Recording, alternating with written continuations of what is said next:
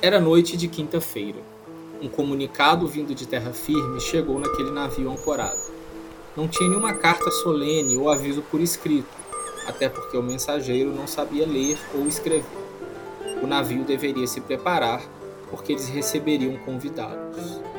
Aquela movimentação toda chamou a atenção de um fidalgo, hum. que, embora militar, era um notável escrivão, Pero Vaz de Caminho. Hum. A ordem para deixar o convés em boa impressão depois de meses no mar certamente não o incluía.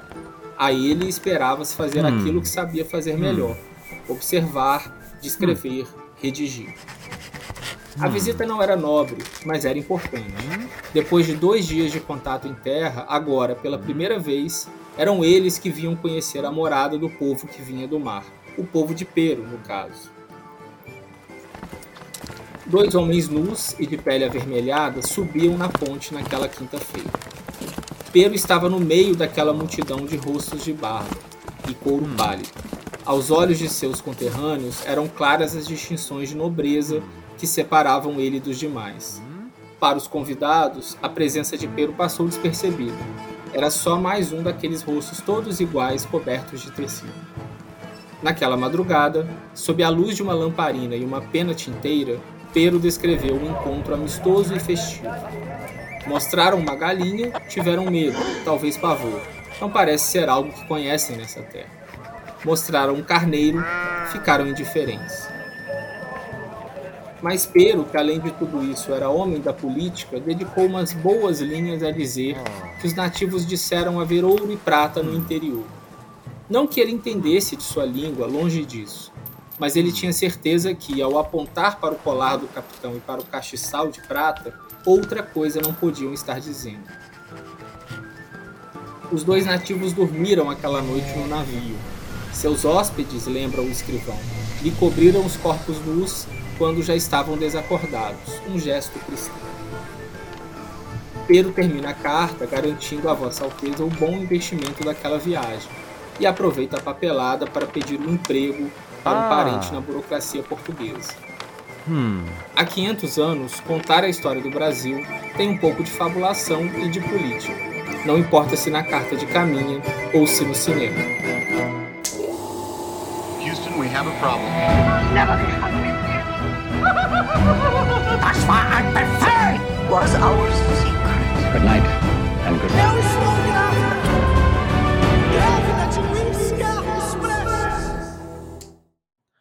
Olá, historiadores cinéfilos, olá, cinéfilos historiadores. Aqui é o Gabriel F. Marinho e esse é o Cinematógrafo, a história nos filmes, o seu podcast de filmes e séries históricas. Todo mês, nós nos reunimos aqui para falar sobre adaptações históricas para o audiovisual. Esse podcast é realizado por três queridos amigos apaixonados por cinema e história e pelo Nemo de Souza, que também é um querido amigo, que pilota a edição e que também é apaixonado por cinema e história, não necessariamente nessa ordem. Falando deles, aqui ao meu lado esquerdo do monitor, nosso podcaster, escritor e historiador Eduardo Chacon. Fala, Gabriel. Olá, ouvintes. Eu queria dar uns recados antes de entrarmos no filme do dia. Primeiro, o de sempre. Vocês vão escutar um ou outro barulhinho no fundo durante o episódio, nada que vai prejudicar a audição de vocês, mas estamos em 2021 e, ao contrário do que alguns pensam, a pandemia ainda não acabou. Por isso, gravar em casa sempre tem dessas. É obra no apartamento ao lado, o carro do ferro velho passando na rua, barulho das crianças, ventania sacudindo as janelas. Ainda não dá para ir para um estúdio com boa acústica, mas isso não vai impedir a gente de fazer o programa, né? No caso, pessoal, a pessoa que tem uma obra no apartamento do lado sou eu. Então, caso vocês escutem uma batida de martelo, ela tá vindo aqui do meu microfone. Problemas à parte, agora ele, a voz do nosso crítico de cinema favorito, Wallace. Bom, pessoal, olá. Em minha defesa, eu quero dizer que eu sou crítico de cinema, mas sou uma pessoa legal, tá? Então, não é o que dizem por aí, Wallace. Mas assim, eu não quis entrar nessa parte. Você que quis mexer nesse, nesse vespeiro. Que absurdo, hein? Bom, eu sou um crítico de cinema muito bonzinho. Garanto. Aham, uhum, sei, né? Tipo, tem tanta carreira que foi destruída por conta que você escreveu. Não tá, não tá no gibi. Meu Deus, queria ter esse poder. Vocês perceberam que ele queria ter esse poder, né? não é por falta de maldade no coração Tipo, é porque ele ainda não tem esse espaço. Gabriel tanto fez que conseguiu o Wallace é, fazer o Wallace admitir. Ok, eu vou logo dar meus recados então. Antes que vocês destruam a minha imagem diante dos ouvintes. Esquece esse pessoal, galera, é só intriga da oposição, não escuta eles. Eu sou o Wallace, sou um crítico de cinema super de boa e no fim das contas, quem não gosta de um pouquinho de poder, né? Eu vou dar uns recados para vocês. Bem, vamos lá. Eu não sei exatamente por onde você está nos escutando, mas tem muitas formas de chegar até aqui. Tem o Spotify, tem o Google Podcast, tem o SoundCloud, tem o Deezer e tem até o YouTube. Se o aplicativo der problema, parte para outro, só não deixa de nos escutar. E complementando o que o Wallace falou, vocês podem conversar com a gente tanto no e-mail cinematógrafopodcast@gmail.com e também nas nossas páginas do Facebook, no Instagram, no YouTube, no Twitter. É só procurar por Cinematógrafo, a história nos filmes, ou por arroba cinematógrafopc. Aí você chega lá, comenta, diz o que achou do episódio, dá sugestões, ou mesmo corrige alguns deslizes nossos. Bem, pessoal, para o nosso episódio de hoje temos um convidado incrível, o Eduardo Moretim, que é professor da Universidade de São Paulo e uma referência para nós pesquisadores de cinema e história no Brasil. Na nossa conversa, ele falou de como descobriu as relações entre cinema e história ainda na graduação, sua atividade cineclubista na juventude, do Humberto Mauro, diretor do Descobrimento do Brasil, e de análise fílmica. Pensa numa conversa boa. Só que tivemos um pequeno problema. Hum, é, é, é, verdade. É, bem tem, lembrado. É, tem, uma, tem uma questão, tem uma questão. Depois aí. que fechamos com o nosso convidado, a gente ficou pensando muito nesse medo de dar um nó na cabeça do ouvinte. Quatro vozes masculinas e dois Eduardos. Para não confundir com o nosso colega podcaster aqui, vamos chamar o nosso convidado pelo sobrenome, Moretim, porque ele é conhecido desse jeito mesmo. E o nosso Eduardo de sempre, nós vamos chamar de, bem, de Eduardo. Bom, o meu xará trouxe para esse episódio um filme clássico do cinema brasileiro, O Descobrimento do Brasil, lançado em 1937, pouco antes do início do Estado Novo, dirigido pelo cineasta Humberto Mauro, produzido pelo Instituto de Cacau da Bahia e lançado pelo Instituto Nacional de Cinema Educativo, o INSE. Tá, vamos lá, galera. Pessoal de casa, esse é um filme antigo, dos anos 30, preto e branco, com poucos diálogos, feito em um período que o cinema brasileiro ainda nem tinha chegado nas chanchadas, mas você encontra ele super facilmente a partir do YouTube. É 10 segundos de pesquisa. Vai lá, escreve Descobrimento do Brasil, mais Humberto Mauro e da Play. É super fácil. Pegando o gancho do final da fala do Gabriel, por mais que seja um filme distante do estilo de narrativa de hoje em dia, é bem fundamental para entender a história do nosso cinema também todo um projeto estatal de filme histórico, né? De contar a nossa história a partir do cinema. Sim, sim. Tem toda uma percepção atual sobre política cultural que cobra do cinema, do nosso cinema, filmes sobre uma grande história do Brasil, seja lá o que isso signifique. E tem aquele papo, normalmente comparando a, a nossa produção, a, a, gente com os Estados Unidos. Ah, o cinema brasileiro poderia fazer um grande serviço de educação do Brasil, mas nunca fizeram filmes que blá, blá, blá, blá, blá. Sabe, sabe? Enche o saco isso. Parece que tem sempre um secretário de cultura que vai finalmente inventar a roda e vai dizer assim: gente, tive uma ideia genial, nunca feita antes na história desse país. Vamos fazer filmes sobre a história do Brasil. É, é, é, meio ridículo. Então, pra, a nem queria justamente trazer um filme para falar que isso é feito há muito tempo.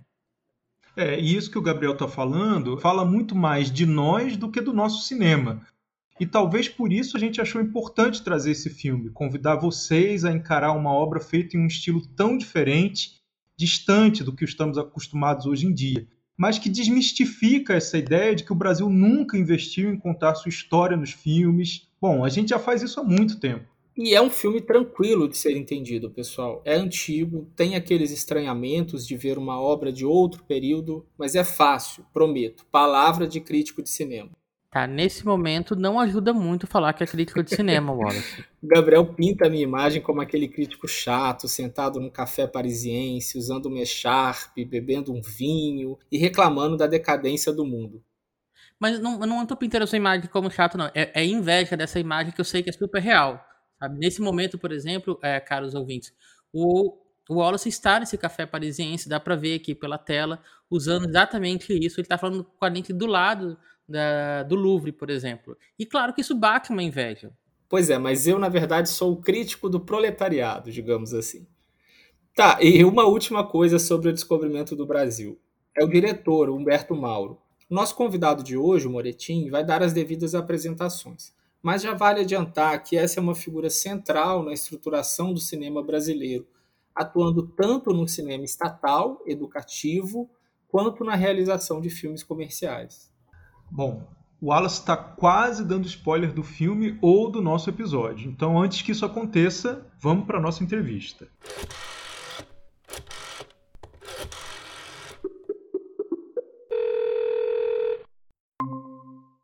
Moretim, muito obrigado pela sua presença, obrigado por ter aceito o convite, estar aqui com a gente hoje.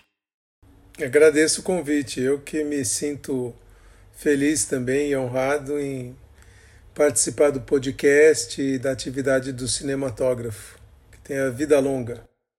Obrigado. Olha, a minha questão tem a ver com a sua formação. Lá na década de 1980, na graduação em História, você já travou contato com debates acerca das relações entre cinema e história? Bom, eu acho que um dado importante para o público de hoje, não é, que talvez não tenha noção, é que nos anos 80 é, é, o que você tinha de tecnologia de, de difusão dos filmes, além das próprias sessões cinematográficas, eram os vídeos, os chamados VHS que chegam no meio da década de 80. Eu comecei a graduação em 83 e eu sempre, enfim, interessei por cinema, eu e meus colegas, não é? Nós formamos um cineclube é, enquanto éramos estudantes, o Cineclube da História, de 84 a 86.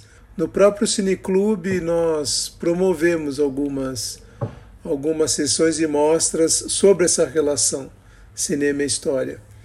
E aí da ECA foi, por um lado, é, a ECA, a Escola de Comunicações e Artes, né, onde fica o curso, ficava o curso de cinema e vídeo, foi para entrar em contato com esse acervo, então ver esses filmes de uma maneira mais sistemática, o Nascimento de uma Nação, o Gabinete do Dr. Caligari, e, e, eu, em particular, fiquei muito impactado por um livro do, do Ismael, dois livros, que era Sertão Mar, que foi publicado em 84, 85, na época em que eu era graduando, e um outro livro chamado Griffith Nascimento de um Cinema.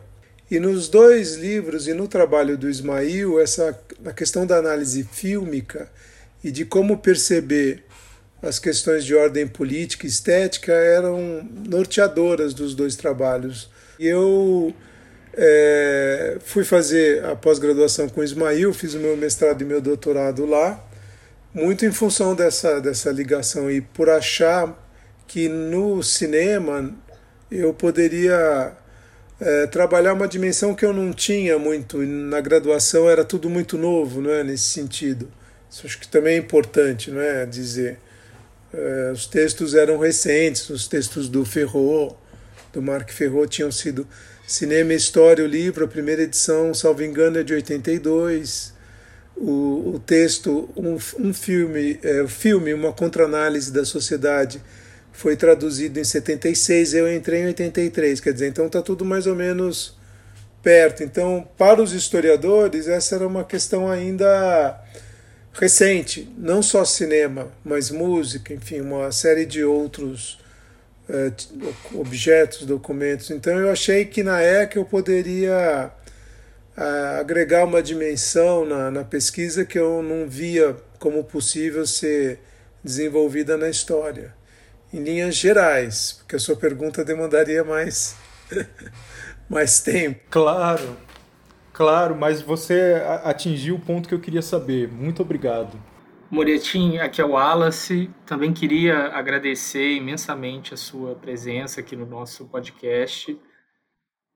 E, bom, nós todos aqui somos historiadores que têm uma interlocução muito direta com o campo dos estudos de cinema, né? E você geralmente nos seus trabalhos, né, fala muito dessa importância da análise fílmica para o historiador que trabalha com cinema, né, de exercer um domínio sobre esse instrumental da análise fílmica, né? E eu queria pedir para você falar um pouco sobre isso aqui para gente. Qual é essa importância? Por que, que é importante que o historiador que trabalha com cinema como objeto de pesquisa tenha esse, esse domínio, né? É, eu acho assim, eu acho que você tem hoje o historiador que se dedica ao cinema, ele pode abordar o fenômeno por diferentes caminhos. A importância da análise, ela tem como objetivo é, permitir que você coloque no mesmo, no mesmo patamar de, de avaliação, né, na, na, mesma, na mesma prateleira né, em que você coloca os documentos escritos, com os quais geralmente o historiador tem muita, muita intimidade, não é muito domínio, colocar também os documentos é, audiovisuais e os documentos fílmicos, televisivos, enfim, no sentido de que o filme ele expressa uma leitura.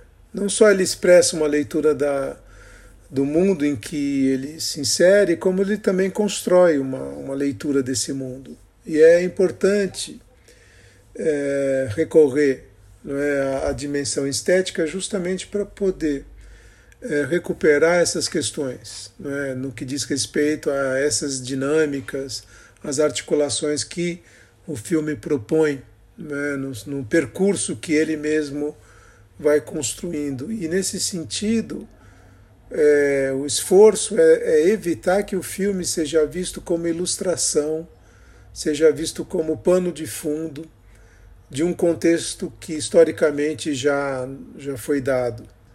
É uma das críticas que eu, que eu tenho ao, ao trabalho do Ferro, que fa, fa, faleceu recentemente, enfim, mas foi uma figura pioneira, importante. O conhecimento histórico prévio, no fundo, condicionava a leitura das imagens, condicionava a leitura dos filmes.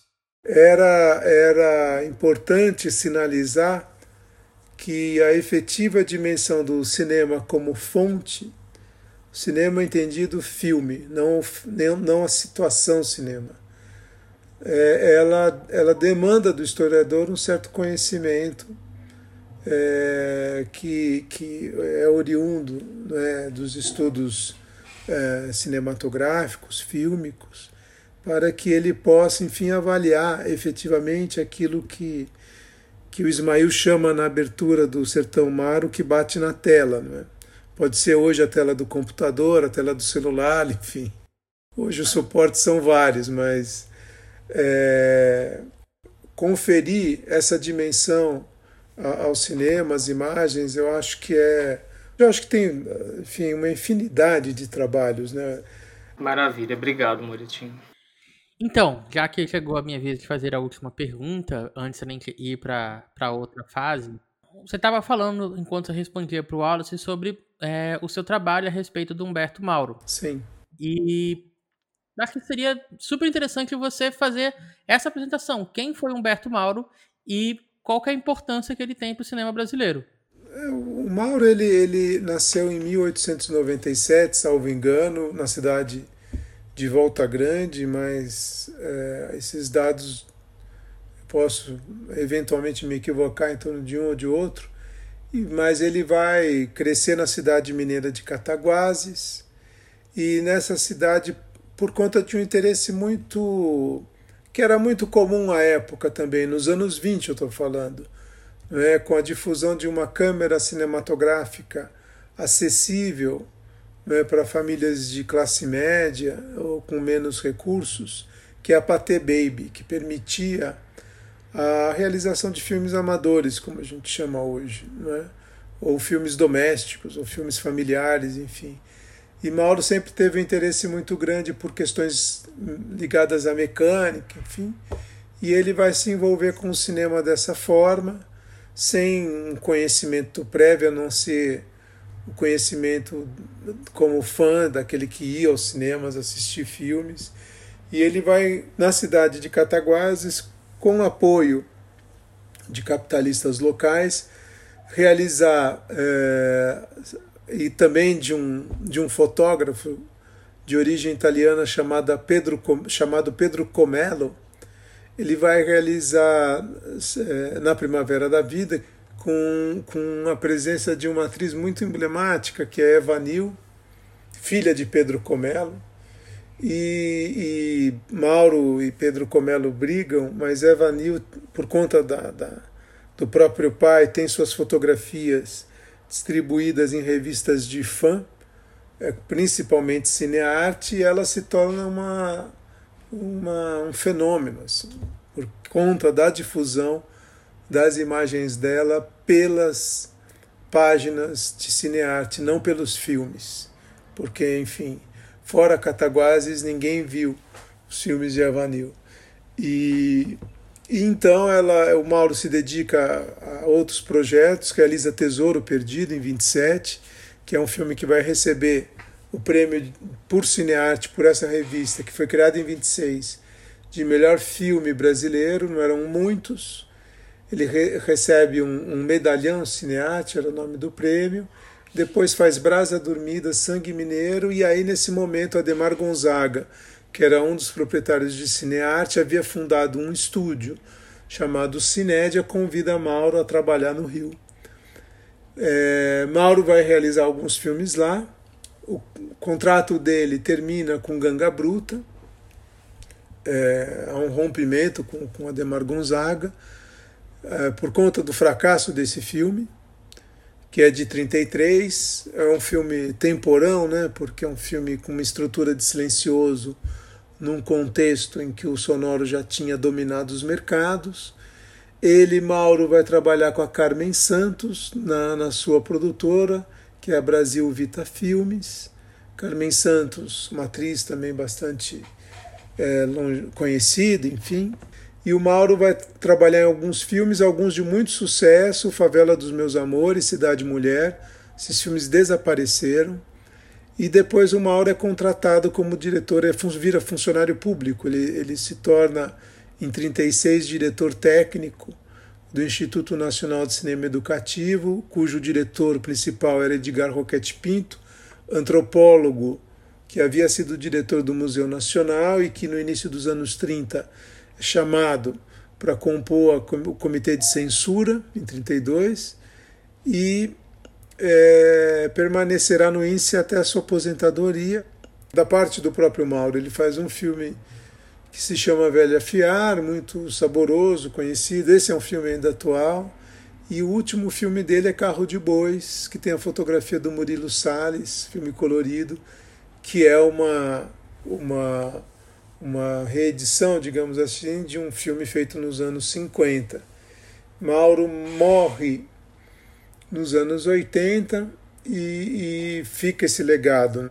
E, enfim, acessível hoje as jovens gerações por meio desses filmes que, que, que sobreviveram. E eu cheguei no, no, no Mauro, principalmente nos filmes históricos dele, porque eu, como aluno de graduação formado em História, achava que o melhor, a melhor maneira, ou talvez a maneira mais fácil, né, mais conveniente para mim, seria justamente me dedicar a filmes onde a questão da história estava muito presente. E tem um outro dado que em 86, 87 comemorava-se então 50 anos do Instituto Nacional de Cinema Educativo e houve um projeto na Cinemateca Brasileira com o intuito de, de enfim, mapear a filmografia, filmografia do INSE. Ele elaborou um catálogo né, importantíssimo com, com tudo que havia sobrevivido a partir não só das latas de filme, eu fui eu fui iniciação científica nesse projeto e eu, estudante de história, fui à Cinemateca Brasileira identificar as latas de filme que chegavam da Embrafilme. Então, meu trabalho era abrir a lata e, pelo cheiro e pelo estado, atribuir uma classificação provisória, né? E, e, e aí, obviamente, você abrir pelo cheiro, ó, aquele cheiro, um cheiro avinagrado, né? Que eu acho que as pessoas não têm essa experiência hoje que é uma síndrome que afeta o acetato, né, que já indica que ele se encontra em decomposição, você atribuía uma, uma, uma classificação e eu fiz isso com dezenas e dezenas de latas, não é? Que ficavam empilhadas na minha frente. Então, é, a partir desse contato, desse ser, eu me interessei pelos filmes do INSE, é, esse trabalho junto com Carlos Roberto, e a partir daí eu, eu, eu me interessei pelos filmes históricos. E o Mauro é uma figura central, não é? Por conta de, desse interesse que ele sempre despertou, né? O título do meu livro é uma, uma referência ao título do livro do Paulo Emílio, né? De forma modesta, não é uma é uma citação, não é a, ao trabalho fundamental do Paulo Emílio, que é Humberto Mauro, Cataguases e Cinearte, porque lá ele é, procura demonstrar o quanto o cinearte, no fundo, a ideologia de cinearte, acaba, de uma certa forma, é, sufocando um veio criativo que se mostrou presente em Tesouro Perdido e que foi, enfim, é, ficando filme a filme, cada vez que os, o Mauro se aproximava mais daquilo que cinearte entendia ser o bom cinema, não é? Cada vez mais Mauro se afastava de um universo que lhe era caro. É, sem contar na Primavera da Vida, que é um filme perdido que o Paulo Emílio faz uma reconstituição belíssima, filme de 26. É, Mauro vai depois para o Rio de Janeiro, trabalha na Cinédia. Acho que é um cineasta ainda que tem vários filmes dele que demandam estudos. A Sheila Schwarzman estudou, né? tem o trabalho dela sobre Humberto Mauro, tem o próprio trabalho do, do Cláudio Aguiar Almeida sobre argila.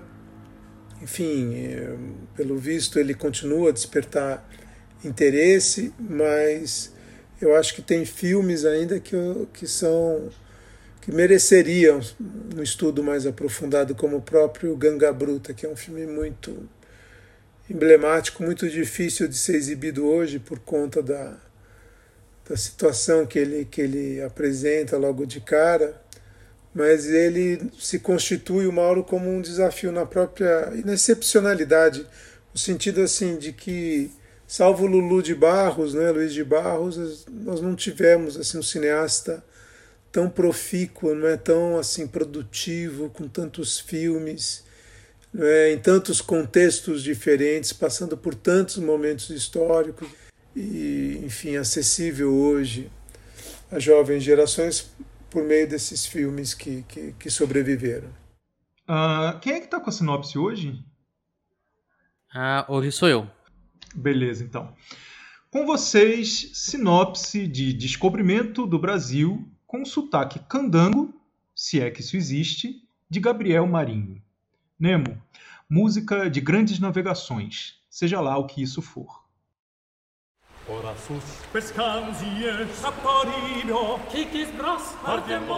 Século XV. Três embarcações portuguesas partem do litoral europeu rumo ao desconhecido Oceano Atlântico. Em uma viagem que vai conectar dois mundos separados pela vastidão do mar, venha conhecer essa versão idealizada do encontro do bom português e do bom indígena. Em uma história repleta de espadas e cruzes. Estrelada por Álvaro Costa, Manuel Rocha, João de Deus, Alfredo Silva e Arasaki.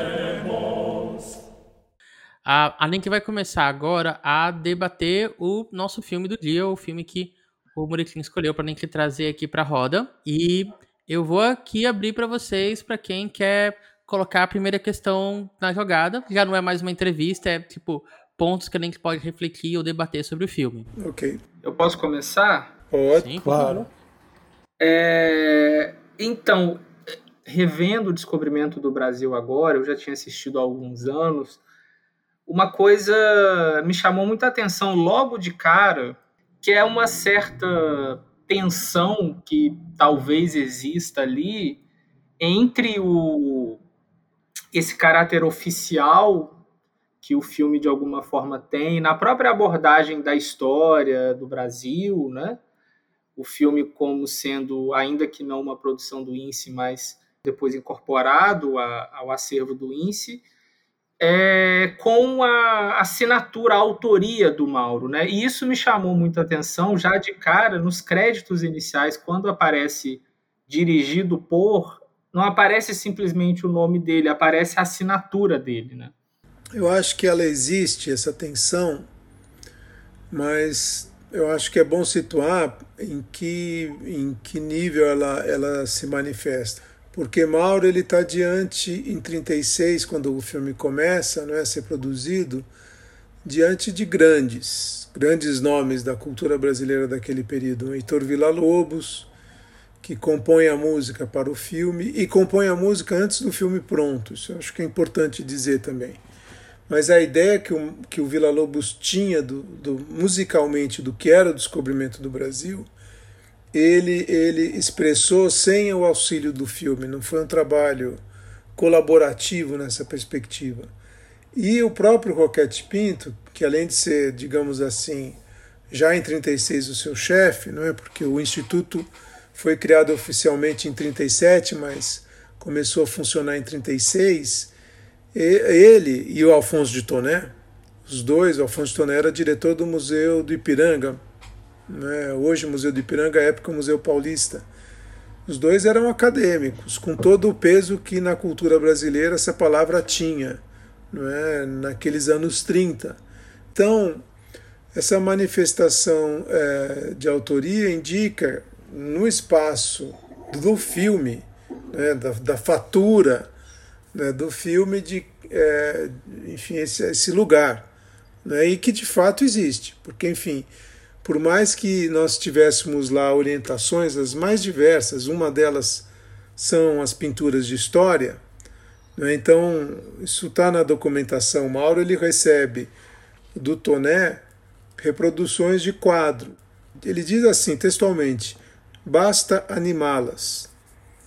Ou seja, basta colocar essas imagens em movimento. Só que quem coloca a câmera é, no, no, no, lugar é, onde a cena vai se passar, quem dirige os atores, é, quem no fundo é o responsável pela, por colocar em cena tudo aquilo, não é, pela mise-en-scène, é o Mauro. É, os historiadores, os músicos, os pintores, ninguém vai até o set de filmagem supervisionar. E não havia um controle também do ponto de vista de um roteiro, né? havia uma troca de, de correspondência. O Mauro é muito obediente né? nesse sentido. Ele manda cartas para o Toné pedindo conselhos, enfim, e, e acata todos. Só que o resultado é, expresso pelo filme vem dessa dimensão autoral, que é curiosa. Né?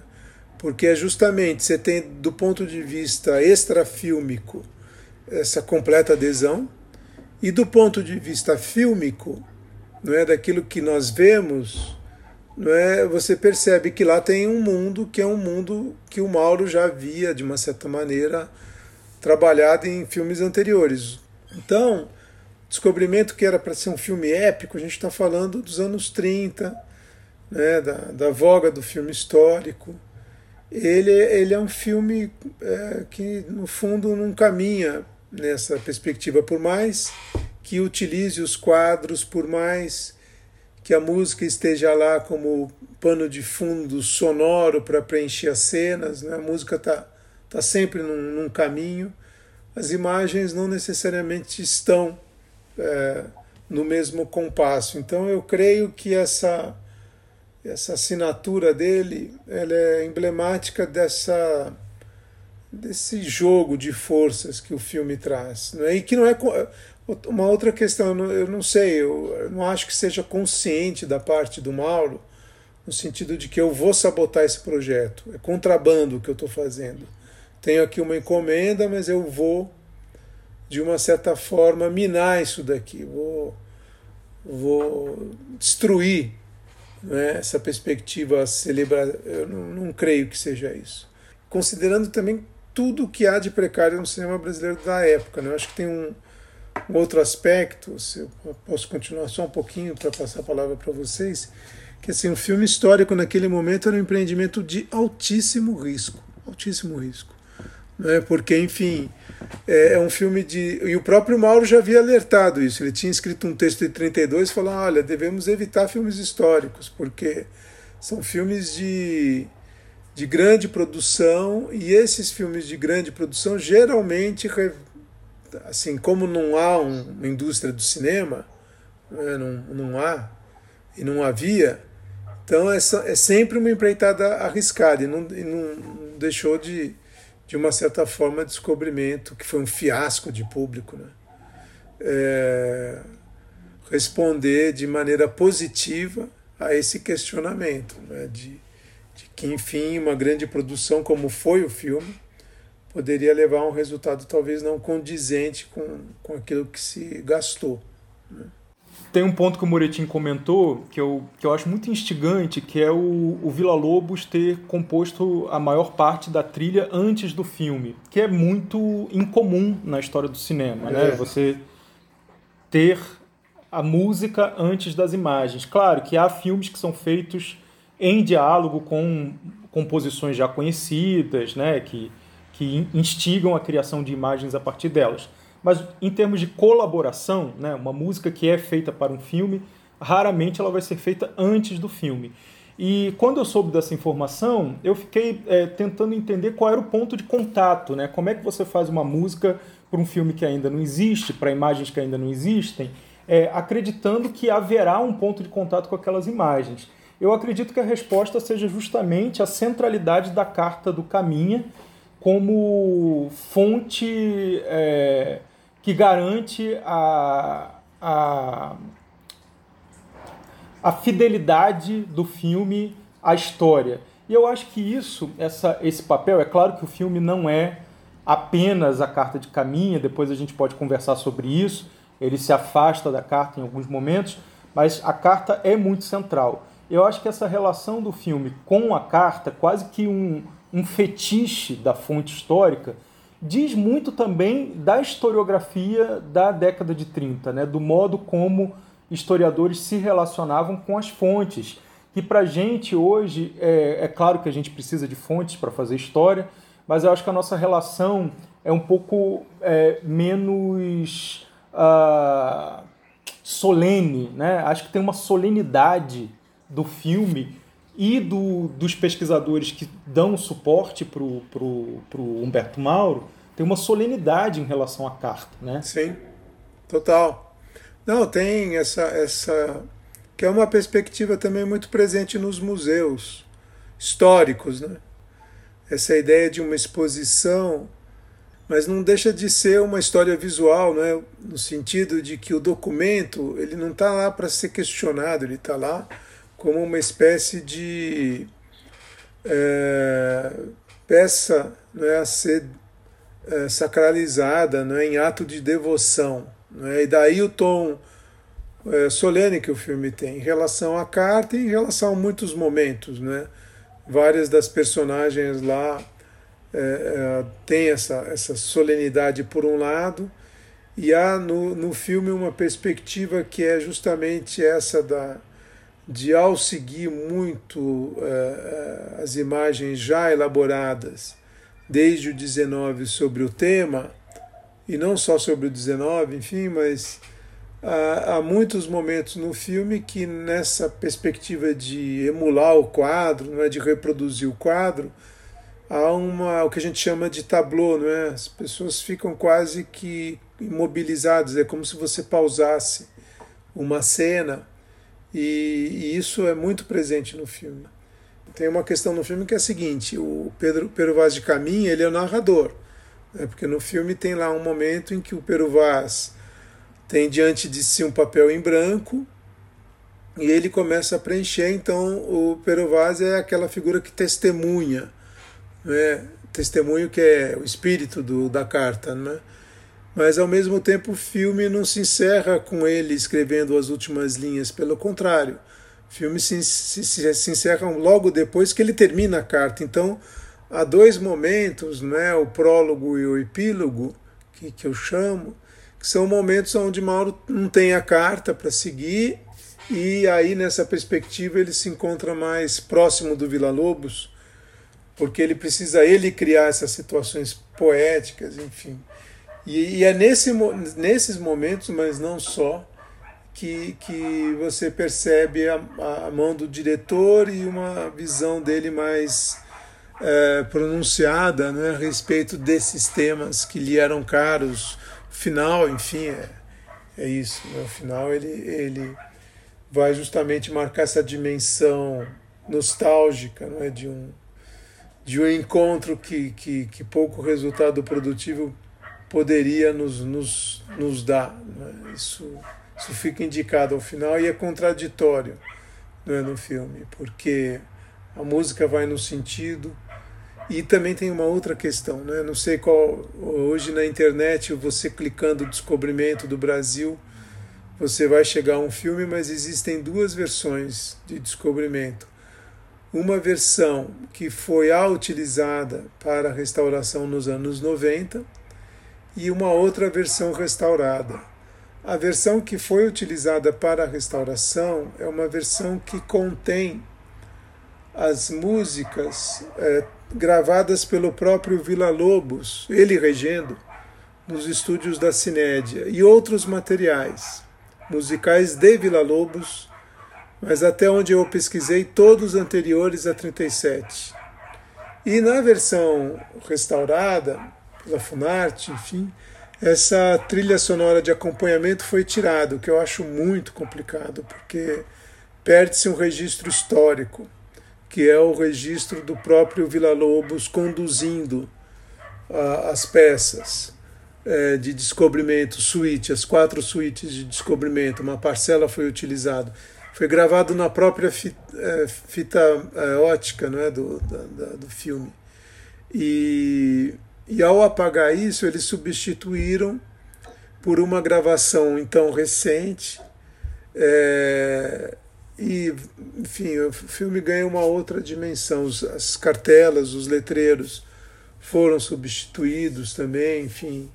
Houve uma tentativa que eu questiono de, de, de atualização né, do filme, que é muito comum. Né? Moretim, onde você consegue encontrar essa cópia original, ou pelo menos essa cópia não restaurada? Cópia não restaurada você encontra na internet também. Não é? No, eu tenho, obviamente, o, tem, existe, foi lançado um DVD com a cópia restaurada e a cópia utilizada para o trabalho de restauração. Você tem essa cópia, ela está depositada em algumas cinematecas, o material não, não que não sofreu essa intervenção, se encontra uma, uma delas na Cinemateca Brasileira, fechada, né? fechada por esse governo que desde agosto ela se encontra sem um técnico especializado lá para que ah, os serviços básicos de atendimento à comunidade sejam realizados. É, no CTAV, no Rio de Janeiro, também. Eu não sei se a Copa em película, mas eu assisti, eu vi em película na, no Arquivo Nacional da Imagem em Movimento em Lisboa, né, uma cidade no fundo próximo a Lisboa. É, órgão que, enfim, ao qual a Cinemateca Portuguesa está ligada, porque o Descobrimento foi exibido lá. E eu tive a, o, o, prazer de assistir em Moviola, né, que as pessoas não sabem absolutamente o que, que deve ser, mas é, eu tive a oportunidade de assistir lá, muito provavelmente, uma, uma das versões que foram exibidas no final dos anos 30 em Portugal, de Descobrimento. Moretinha, a gente estava. É engraçado que antes da gente começar a gravação, a gente estava comentando. Acho que nós três caímos na cilada da versão restaurada. Eu tenho o DVD que tem as duas versões e fui direto na versão é. restaurada para me preparar para a gravação do podcast, né? Fui direto na versão restaurada achando que eu estava abafando, né? Tipo, a ah, versão restaurada. Aí pego o teu livro para retomar algumas questões, relembrar a primeira coisa que eu leio é a tua observação sobre o, o problema com a trilha restaurada. Eu é. fiquei com tanta raiva. É. É, é um problema, porque é, hoje é uma questão né, para todo mundo. Né? Mudando uma coisa que eu fiquei pensando, Moretim, é quando você falou sobre aquilo que eu tinha te perguntado, né, da tensão entre o a autoria do Mauro e a, a produção, o caráter mais oficial do filme, né? E, e eu queria te ouvir um pouco sobre isso, assim, de que formas você vê isso no filme, né? Como que, que essa essa autoria se manifesta nas imagens do descobrimento do Brasil?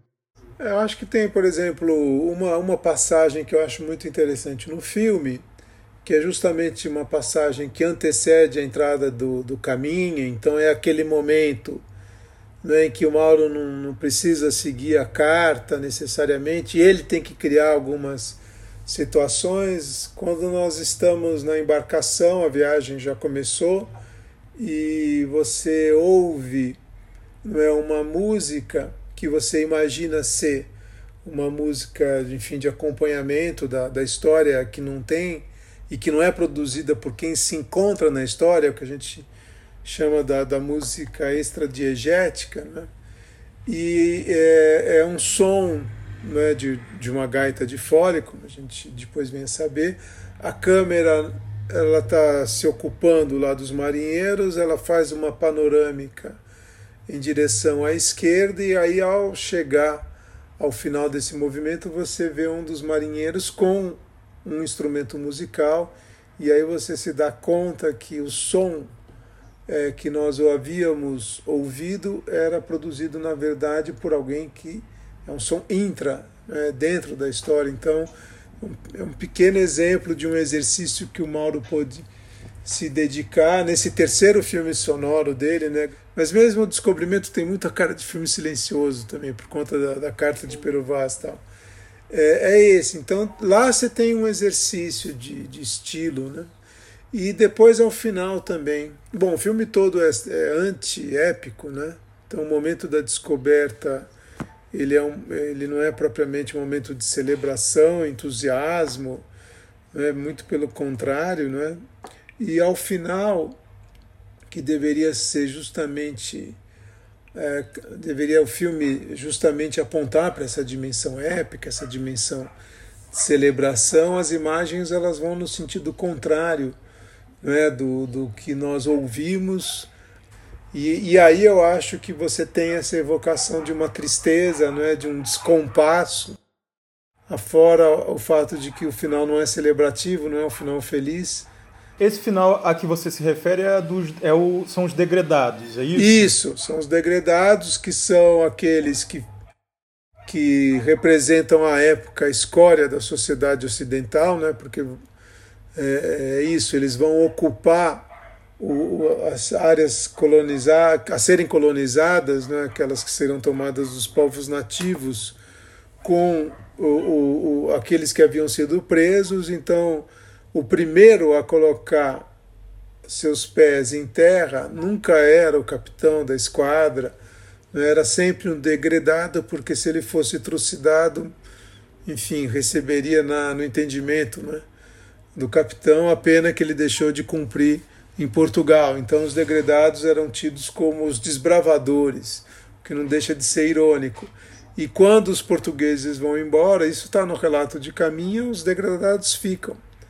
Só que ó, no filme tem um momento que é muito curioso, que é o momento em que nós sabemos o que é degradado, é? é, imagina-se que um público escolar né, soubesse.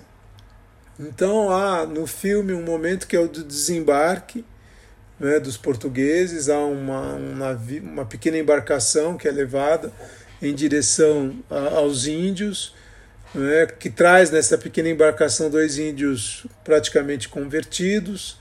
E o primeiro a desembarcar, nós sabemos, é, é, é um degradado. Só que os índios, ao receberem esses degradados, não, esse, esse degradado não, não quer ficar com ele.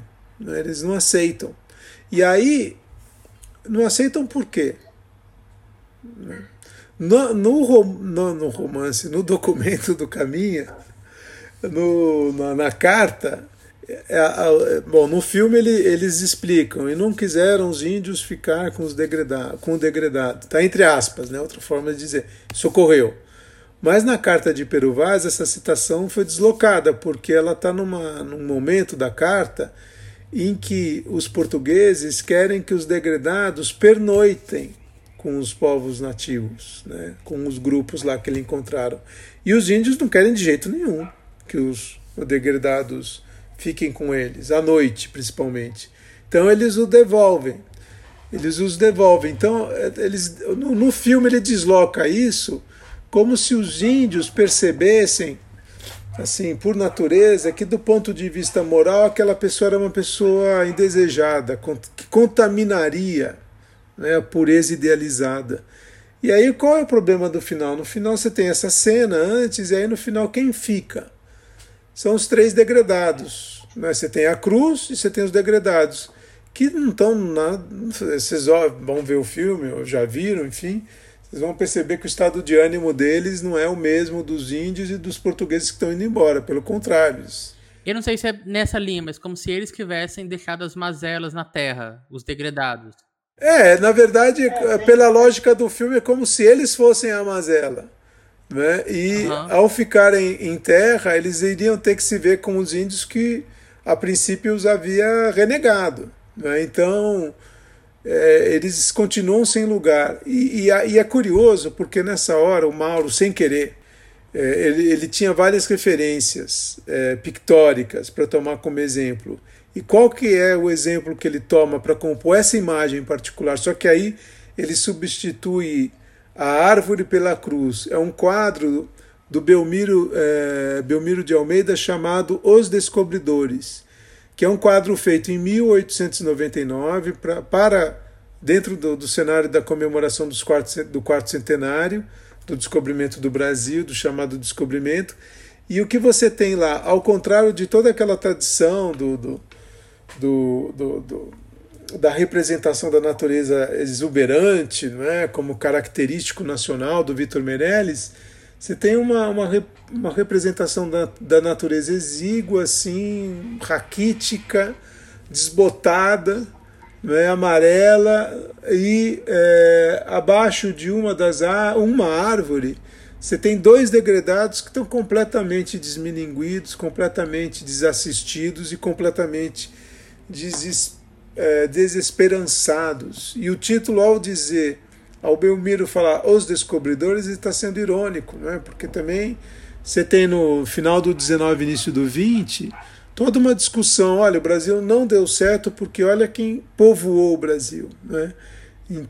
foram as pessoas de pior espécie. Né? No fundo era isso. É, os nossos colonizadores, olha quem foram. Então o filme ele termina com uma imagem que é, assim, tendo em vista o épico pretendido, né?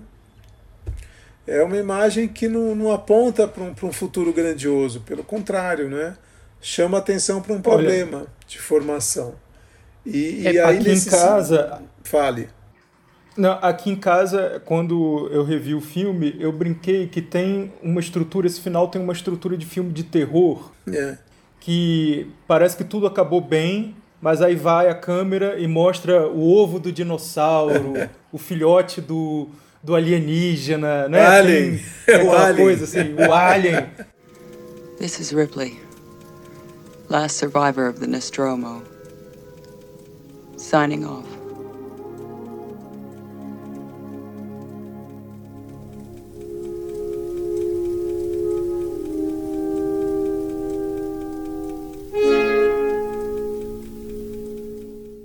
Sobrou, tem alguma coisa que ficou aqui, não vai dar certo. É, tem um clima assim, né? Tem uma coisa que chama muita atenção, já que a gente entrou nesse assunto sobre qual que é a, a, a percepção de descobrimento, a percepção de colonização do Brasil, é que ao rever o filme, não foi uma percepção que eu tive na primeira vez que eu vi ele lá na faculdade. Sim. É, eu percebi que o tema da evangelização ele é muito presente, se não talvez o tema que mais me chamou a atenção enquanto eu vi o filme. E que ele é, reflete um, uma visão sobre esse tema que talvez seja próprio desses anos 30. Eu não vou falar que é do Estado Novo, porque o filme é produzido antes do, do Estado Novo a ocorrer. Hum, e eu queria um pouco ouvir de vocês o quanto que é, essa, esse olhar do tempo de produção do filme, de inclusive pensar nessa evangelização quase como positiva para aqueles povos nativos.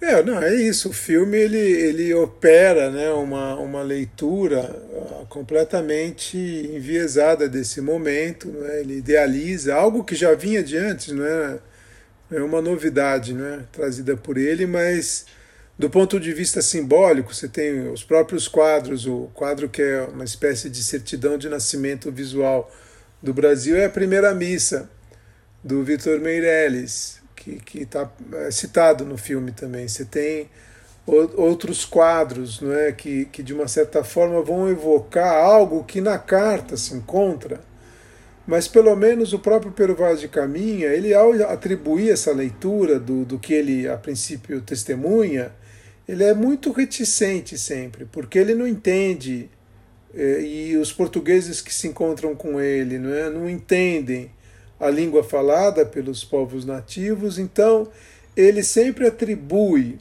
uma leitura, mas ele sempre pontua, e assim entendemos nós. Ou seja, pode ser uma outra coisa, né?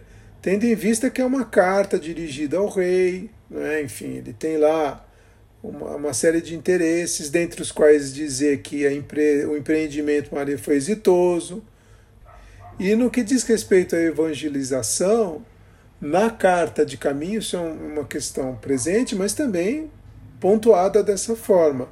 Quando você vai para o quadro do Vitor Meirelles, ou mesmo para o filme, esse o assim tomávamos nós desaparece, essa pontuação, né? essa dúvida sobre se é esse mesmo sentido. E aí, o que fica como leitura é a completa adesão. É como se desde o início, pelos olhares, né, pelo campo e contracampo, houvesse essa adesão que no fundo vai se configurar em terra com a cena da missa e com. E a igreja foi fundamental né, no, no, nos anos 30, do ponto de vista né, da afirmação de um projeto centralizador, do, do, ponto de vista da política. Não vence em todos os campos, né, no campo educacional. Nós sabemos que há um embate entre católicos e os educadores ligados à escola nova. Né? É, e a, o próprio INSE é curioso, porque o Edgar Roquete Pinto ele é um dos signatários do, do, desse manifesto dos pioneiros da escola nova. E ele vai ser o diretor do INSE. Né? Havia lá o Jonathan Serrano, que era um educador católico muito conservador e muito preocupado com o cinema também. E nesse embate ganha o, o os educadores ligados à escola nova, né? o que não significa necessariamente que os filmes expressem essa, essas questões, porque eu, eu, acho que assim você tem uma rede de, de é, tensões e, e, e, grupos que, que atuam, né, que fazem com que o filme procure, de uma certa forma, dentro de um universo que é restrito, acomodar certas visões que não necessariamente, por exemplo, o próprio Roquete Pinto assinaria embaixo, né? mas que no fundo estão lá no filme. Então é constrangedor ver a cena em que os índios são cobertos pelo Frei Henrique. Né? E há um erro de continuidade justamente nessa cena, porque os índios chegam, né, que é uma cena descrita por, por Caminha, é, ficam experimentam bebidas, experimentam comidas e dormem, ficam com sono. E não foi. Bom, na, na própria Carta do Caminho não está desse jeito descrito. E aí eles, no fundo, foram aprisionados lá, né? Mas no filme eles estão lá como, enfim, cansados. O próprio Cabral anuncia quando os índios estão se dirigindo a Nau Capitânia, ele diz que o recebamos como hóspedes de honra. Né? Então é como se fosse né, um pernoite num hotel assim de cinco estrelas. Então os índios começam a se cansar de tudo aquilo, tem sono e, por, por de forma ingênua, diante de todos, deitam no chão. Cabral pede silêncio, pede para que as tochas sejam apagadas e pedem para que todos saiam. Aí todos saem, inclusive o Frei Henrique. O Frei Henrique vai embora. Aí tem um corte. Plano seguinte é uma tocha sendo apagada, o plano seguinte é outra. E no no terceiro plano, quem está do lado de Cabral? O Frei Henrique, que tinha ido embora. Né? E, e por que ele volta? Porque ele era fundamental. Né? E por que ele, ele, ele não ficou? Não é porque ele foi embora, porque muito provavelmente ele se esqueceu que ele tinha que ficar. E não tinha negativo para fazer a cena de novo, porque no, no cinema brasileiro era isso, era um para um. Fez, acabou, deu certo. Não deu, vai ser assim. Não é? Então, certamente perceberam, mas não tinham como né, filmar de novo, gastar mais negativo. O negativo era caríssimo. né? havia poucos recursos. O filme é uma superprodução, mas enfim, boa parte eles gastaram com o navio, que é um navio que, que deu uma série de problemas, enfim. E o filme ele é muito sintonizado com o tempo, né? porque enfim, a Igreja Católica apoia, assim, de corpo e alma o golpe do Estado Novo, né? E vai estar ao lado do, do ditador né? nesse processo aí de centralização de 37 a 45. É, isso é bem legal para poder é, compreender, inclusive, as escolhas narrativas da história. Sim. Ah, quando eu vi, revi o filme agora, isso me chamou muita atenção. E a primeira pergunta que eu me fiz foi: ah, gente, o debate sobre. Ah, sobre o, o termo descobrimento, sobre inclusive o papel colonizador de Portugal, não estava colocado no Brasil nos anos 30, isso é, é realmente depois dos anos 30, acho que isso me bateu muito, mas eu não eu não eu desconhecia esse contexto do embate entre católicos e o manifesto da escola nova, é. enquanto que ele deve ter sido refletido dentro do filme. É. Não, e assim, acho que você já tem nos anos 30 um processo de revisão da história. Né? Mesmo no caso do, você tem, tem Caio Prado Júnior, né? É, no início dos anos 30, você tem toda uma, uma tradição desde o final do 19 muito cética em relação à presença dos portugueses né, e a contribuição deles. Não, tem, tem questionamentos, enfim, se Cabral de fato era havia intencionalidade na descoberta do Brasil ou não, né, também já era bastante conhecida a discussão sobre eh, navegadores que haviam chegado antes ao, ao, território que veio se chamar Brasil. Né? Então você já tinha uma série de questionamentos, mas enfim, o filme ele é um pouco pensado. Tem uma ideia no filme, o Eduardo falou disso logo no início, né, que é um pouco uma, uma ingenuidade do filme e de quem está envolvido nesse projeto, de achar que a história por si só, né, a apresentação dos documentos, etc., ela vai ter um poder de, de, de, de mobilização né, da, da, do público. Tinha uma ideologia em torno do filme histórico, tem uma discussão nos anos 30 sobre isso, se, se um filme histórico, isso no campo dos educadores, né, que pensavam o uso do cinema em sala de aula, né, se o filme histórico deveria fazer concessões ao melodrama a gente está falando de uma época, estamos em 37, final de 37, em 39 é lançado E o Vento Levou. E você já tem antes de O Vento Levou os filmes do Cecil B. DeMille. Né? Então, é, tem uma parte dos educadores que falam: não, sim, tem que recorrer ao melodrama. Senão, é, e eles falavam: veja o cinema americano. Né? Mas você tem uma parte dos educadores que diziam: não, o filme tem que ser correto do ponto de vista histórico. E o que é correto do ponto de vista histórico? Um, respeito aos documentos. Óbvio que tem uma leitura positivista disso, né? como se o documento ele fosse uma, uma, uma entidade assim imune à interpretação. Então isso é o que está um pouco no filme. Só que aí o filme abdica de uma, de uma dimensão desse gênero que é o melodrama. Né? Uma ambientação onde não necessariamente o que está em pauta é a verdade. Né? E, e aí, nesse sentido, o filme se distancia de um público que está completamente é, envolvido com o gênero dentro dos parâmetros dados por Hollywood na época. É, eu, eu acho que o, o, descobrimento do Brasil ele tem esse caráter de tablô, né, que você comentou num determinado momento, que são os quadros muito fixos, os, atores não se mexem muito, é, é, é, isso, né? Pintura, pintura histórica com movimento, mas pouco movimento é. também, para não estragar a mise-en-scène original.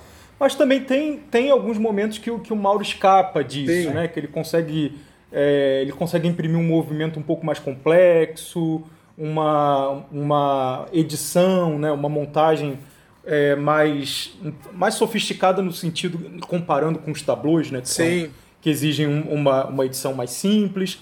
E tem um ponto que eu fiquei. É, é, é, por intuição, né? Porque eu nunca, eu nunca analisei o descobrimento do Brasil, só assisti com o meu olhar de historiador, claro, mas não para analisá-lo.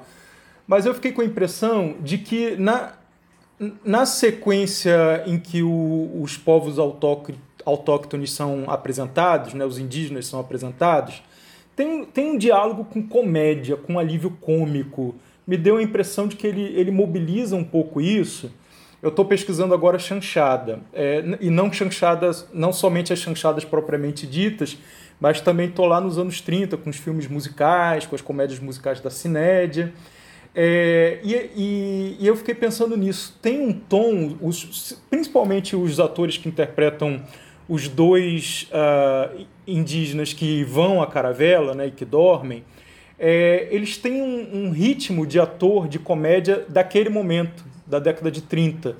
É, eles estão falando em tupi, então a gente não entende o que está sendo dito, mas eu senti que tem uma entonação, né, um movimento, um gestual de corpo, de provar a comida e jogar para trás, e aí o, um marinheiro vê e aproveita né, para comer o que provavelmente ele não podia comer. Então tem, tem ali um momento que ele, que ele acho que rompe um pouco essa solenidade da representação histórica né, e dialoga com a comédia. Vocês têm a impressão de, de que é isso mesmo? Vocês também leram dessa maneira? Eu acho que é uma boa, boa entrada para o filme. Eu acho que é uma entrada ainda pouco explorada, que é pensar o, o filme, talvez os filmes né, daquele período, através da performance dos atores. Né? O, o índio que faz, é, eu não lembro agora o nome dele, não é que faz um dos que é o mais alto e mais magro, ele, ele já, já havia interpretado outros índios antes. Não é? Ele era uma espécie de, de índio oficial do cinema brasileiro. Sempre que havia uma, uma ficção que demandasse a presença de um índio, lá ele era convocado. Né? Então, mas ao mesmo tempo é isso. São atores que se, se movem por onde? Né? Por quais tipos de filme, qual é o meio cultural desses atores não é? talvez mais próximos de uma trajetória circense, é? de filme teatro de revista.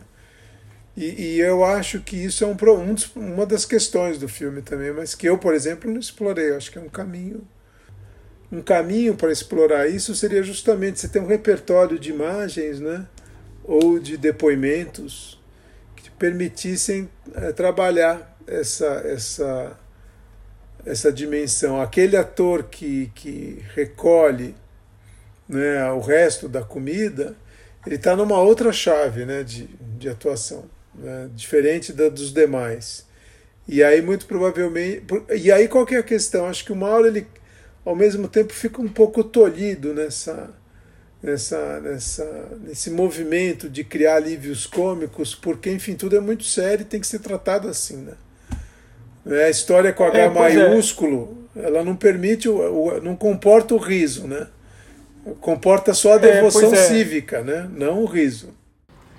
E eu, eu acho que essa sequência ela, ela é um momento que permite isso, porque a, a mise-en-scène faz com que os marujos fiquem em torno dos dois, né? eles estão no centro da cena. É uma dupla, né? tem a tradição das duplas cômicas, né? da, da, da da comédia feita com dupla nesse jogo, né? Feito com dupla, e, e, eles têm, têm esse gestual e esse olhar que me lembrou muito as duplas cômicas que, que já estavam presentes ali na, nas comédias da Cinédia, né? Que já que vão continuar com força nas chanchadas dos anos 40 e 50, mas ali na, na Cinédia já aparece. E aí eu fiquei pensando, é, enfim, fiquei, fiquei, curioso, né, de saber é, se de acho repente, que é, é um caminho, da... caminho que não foi pesquisado. É, a intencionalidade é, é, uma coisa muito difícil de se atingir, né? Não, é, e às vezes, mesmo que o diretor... É, Eduardo, às vezes isso está no ator, né?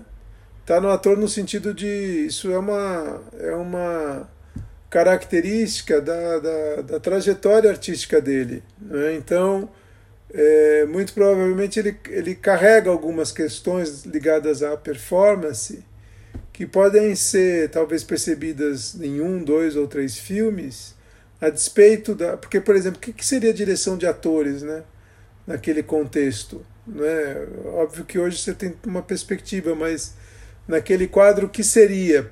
E aí, se você pega os, os filmes do Mauro, você não tem atores profissionais né, no cinema brasileiro. Essa é uma questão. Talvez Carmen Santos, mas assim, atores né, que vivem de fazer filmes, que ou você tem atores que circulam né, por diferentes contextos, o teatro de revista, enfim, é um, é um dos caminhos. Às vezes a rádio, às vezes são atores de final de semana, são pessoas que às vezes são escolhidas por conta do, do é, da feição, não é? é? Você tem vários filmes em que esses atores são isolados, assim, aparece uma vez, depois nunca mais aparece, enfim, tem, tem casos e mais casos assim. É, então eu acho que é um, uma possibilidade que, que talvez extravase assim, o próprio projeto, né? porque é isso que eu comentei logo no começo da fala, não é? Por mais que nós tivéssemos lá o quadro e os documentos, ele tem que encontrar um ator para interpretar aquele papel. Sim, sim, exatamente. Sim, o próprio circo, né, que você comentou num determinado momento, que é uma tradição muito forte nesse momento no Brasil. Né? É. Né? Você tem muito ator de circo, né? Sim.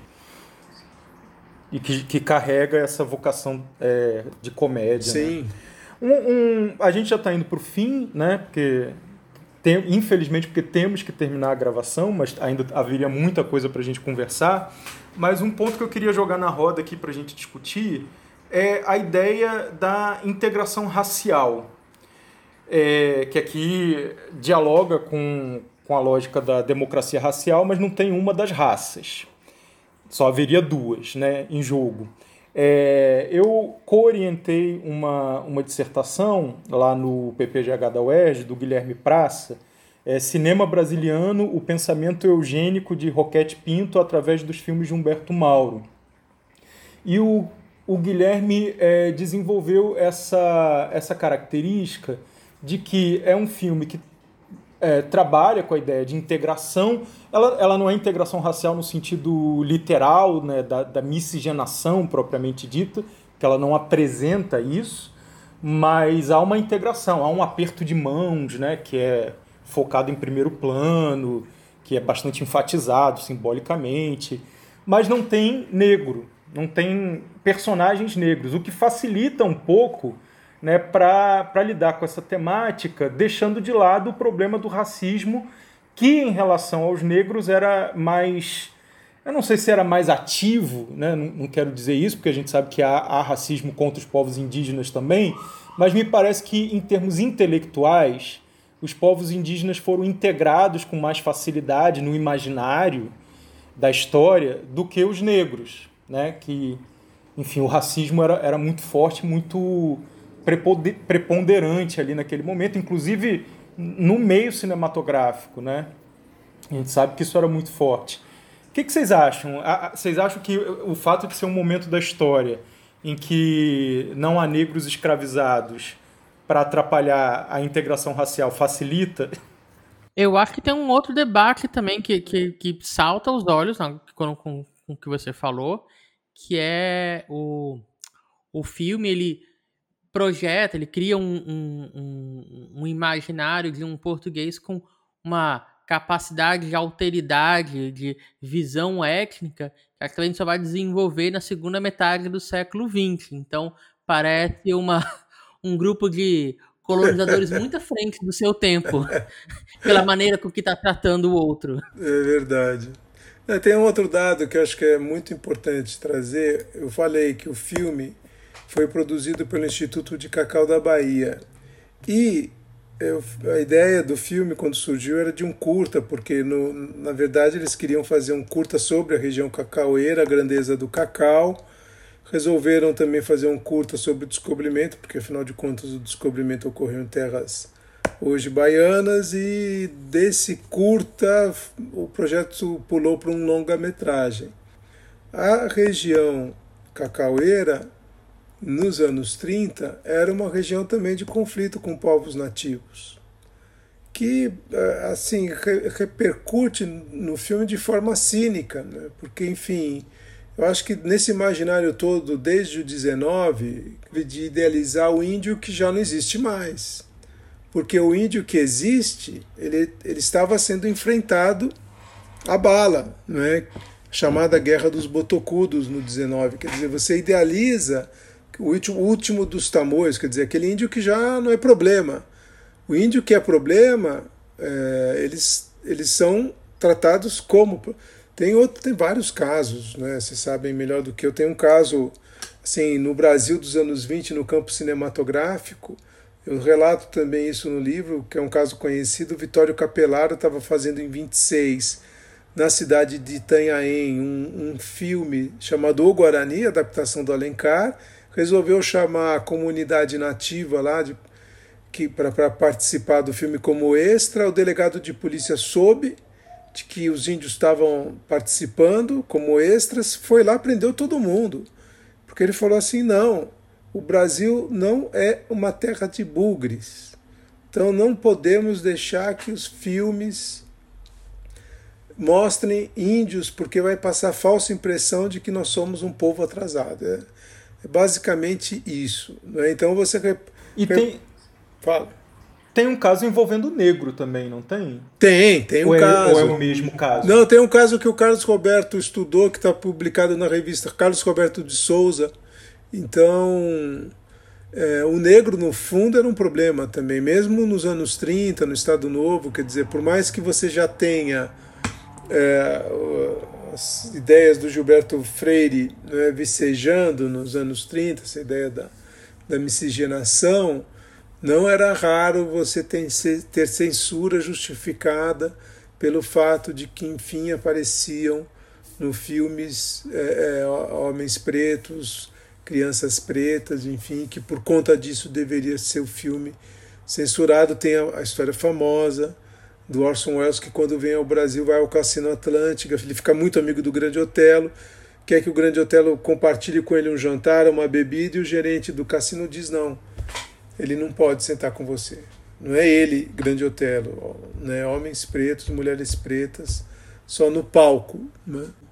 E o filme idealiza, é um filme que idealiza assim, essa, essa democracia né? que não existia e nem não existe, é um filme que idealiza uma democracia racial que exclui o negro, então, enfim, talvez na cabeça de alguns fosse a democracia ideal e, uh, ao mesmo tempo, idealiza esse encontro que, como todo mundo sabe, foi uh, extremamente danoso, né?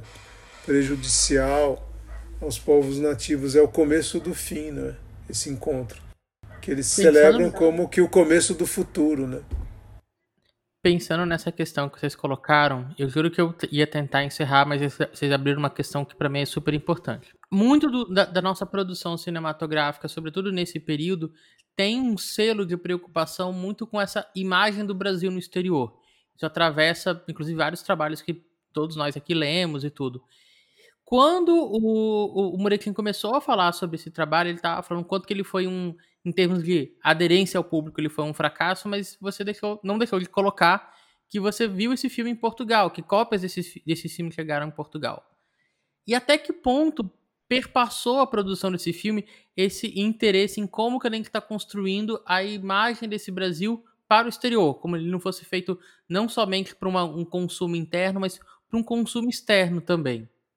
Eu acho, acho assim, a criação do INSE em 36, 37 permite pela primeira vez, porque o INSE era vinculado ao Ministério da Educação e Saúde Pública que você tem um órgão responsável por produzir filmes. O que acontece é que a partir da criação do INSE em 36 37, de fato, o, o Brasil ele tem uma produção que ele pode mostrar no exterior e dizer isso representa o Brasil. Ou pelo menos o que as elites entendiam que era o Brasil. Né? Então, é, é, eu acho que essa preocupação com a imagem do Brasil no exterior sempre existiu, a gente percebe é isso desde os anos 20, principalmente por meio do cinema, porque o cinema nos anos 20 de fato se torna uma espécie de, de janela para que, os, que o público olhe né, no interior de uma determinada sociedade e o modelo sempre é os Estados Unidos, né, nesse sentido, como celebração do capitalismo, e o Brasil procura seguir esses passos. Então eu acho que mesmo a exibição de um filme como esse em Portugal não deixa de ser uma, uma iniciativa nessa perspectiva né, de, de valorização. Lembrando que Portugal, naquele contexto, vivia sob uma ditadura também. Né? É o Estado Novo Salazarista. Bom, pessoal, vamos encerrando por aqui essa nossa conversa incrível com o Eduardo Moretim sobre o descobrimento do Brasil. A gente agradece muito, mais uma vez, ao Moretim pela participação e a vocês que ouviram o episódio. Moretim, obrigado mais uma vez. Eu que agradeço a oportunidade, como eu disse no começo, vida longa ao podcast Cinematógrafo, que tenhamos muitas e muitas edições. Muito obrigado, Muretim. É, se você quiser deixar um recado para quem nos ouve, chamar atenção para alguma publicação sua, algum projeto, fica à vontade, tá? Eu acho que eu, assim, eu, eu, participo de um grupo de, de pesquisa, eu e o Marcos Napolitano, que se chama História Audiovisual. É um grupo de pesquisa CNPq. Lá na página do grupo, durante um período, nós fizemos um levantamento de teses e dissertações. A, a, a do Eduardo certamente se encontra lá, é, ligadas ao tema cinema e história. É, isso, esse levantamento foi até o ano de 2015, mais ou menos, então tem lá muito material para quem estiver interessado em dar continuidade a essa discussão. Há levantamentos filmográficos também sobre o tema da ditadura militar, a bibliografia, enfim. Aliás, quero te agradecer todas as vezes que você divulgou os nossos episódios lá. Você é um, é um dos divulgadores mais constantes do, sim, do cinematógrafo. Sim, merece, Muito obrigado. Merece. Obrigado, Muito obrigado. Obrigado, obrigado a vocês, gente. Então, pessoas, queremos agradecer a participação de nossos ouvintes, nossas ouvintes quem faz comentário, ajuda a divulgar, ajuda a gente a melhorar. Renata Pinto, Tatiana Castro, Rodolfo Souza, Bárbara Cunha, Igor Pires, Paulo Debon, Michele Amorim, Vitória Azevedo, Tainá Ivo, Camila Teixeira, Edilane Eiterer, Catiane Góes, Fabiane Amaral, Nicole Latorre e Leila Gibim, que por sinal foi a vencedora do sorteio que nós fizemos em parceria com o podcast feito por elas. Queremos agradecer a parceria e agradecer a participação de todo mundo.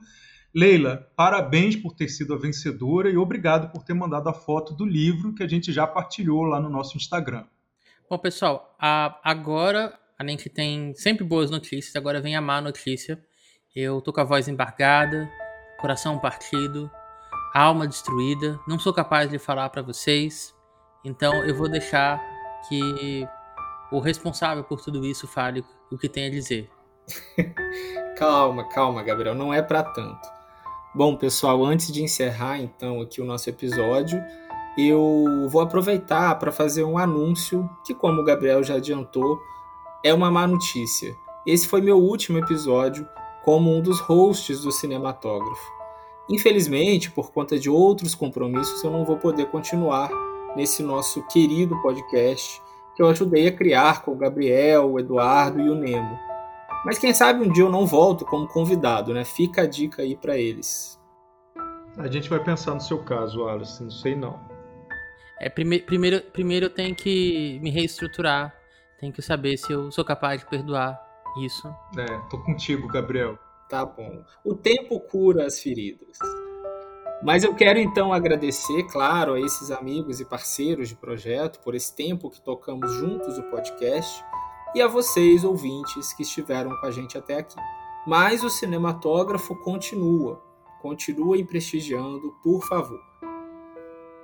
Tá, e cara, assim, a gente fica aqui brincando, mas é todo mundo aqui super amigo e super fã do trabalho do Wallace. Ele é uma um crítico incrível, né? Infelizmente isso vai ficar gravado aqui, não vou ter mais como desfazer isso. É um historiador super talentoso e agora está começando a carreira também como cineasta e vai ter voos incríveis aí, a gente vai estar tá acompanhando sempre por perto. E você, essa casa é sempre sua, cara. Então, esteja sempre à vontade para bater, bater na porta ou entrar sem bater mesmo. Obrigado, Gabriel. Com certeza, Wallace, é, você vai estar sempre por aqui, é, no que depender da gente, sempre. Então é só chegar, o seu lugar está reservado. Valeu, queridos. Tá, galera, seguinte, a gente é, normalmente faz aquela despedida e tudo para vocês, para chamar vocês para o próximo episódio, que A NEM já está aqui a ponto de gravar, tá ficando lindo, maravilhoso.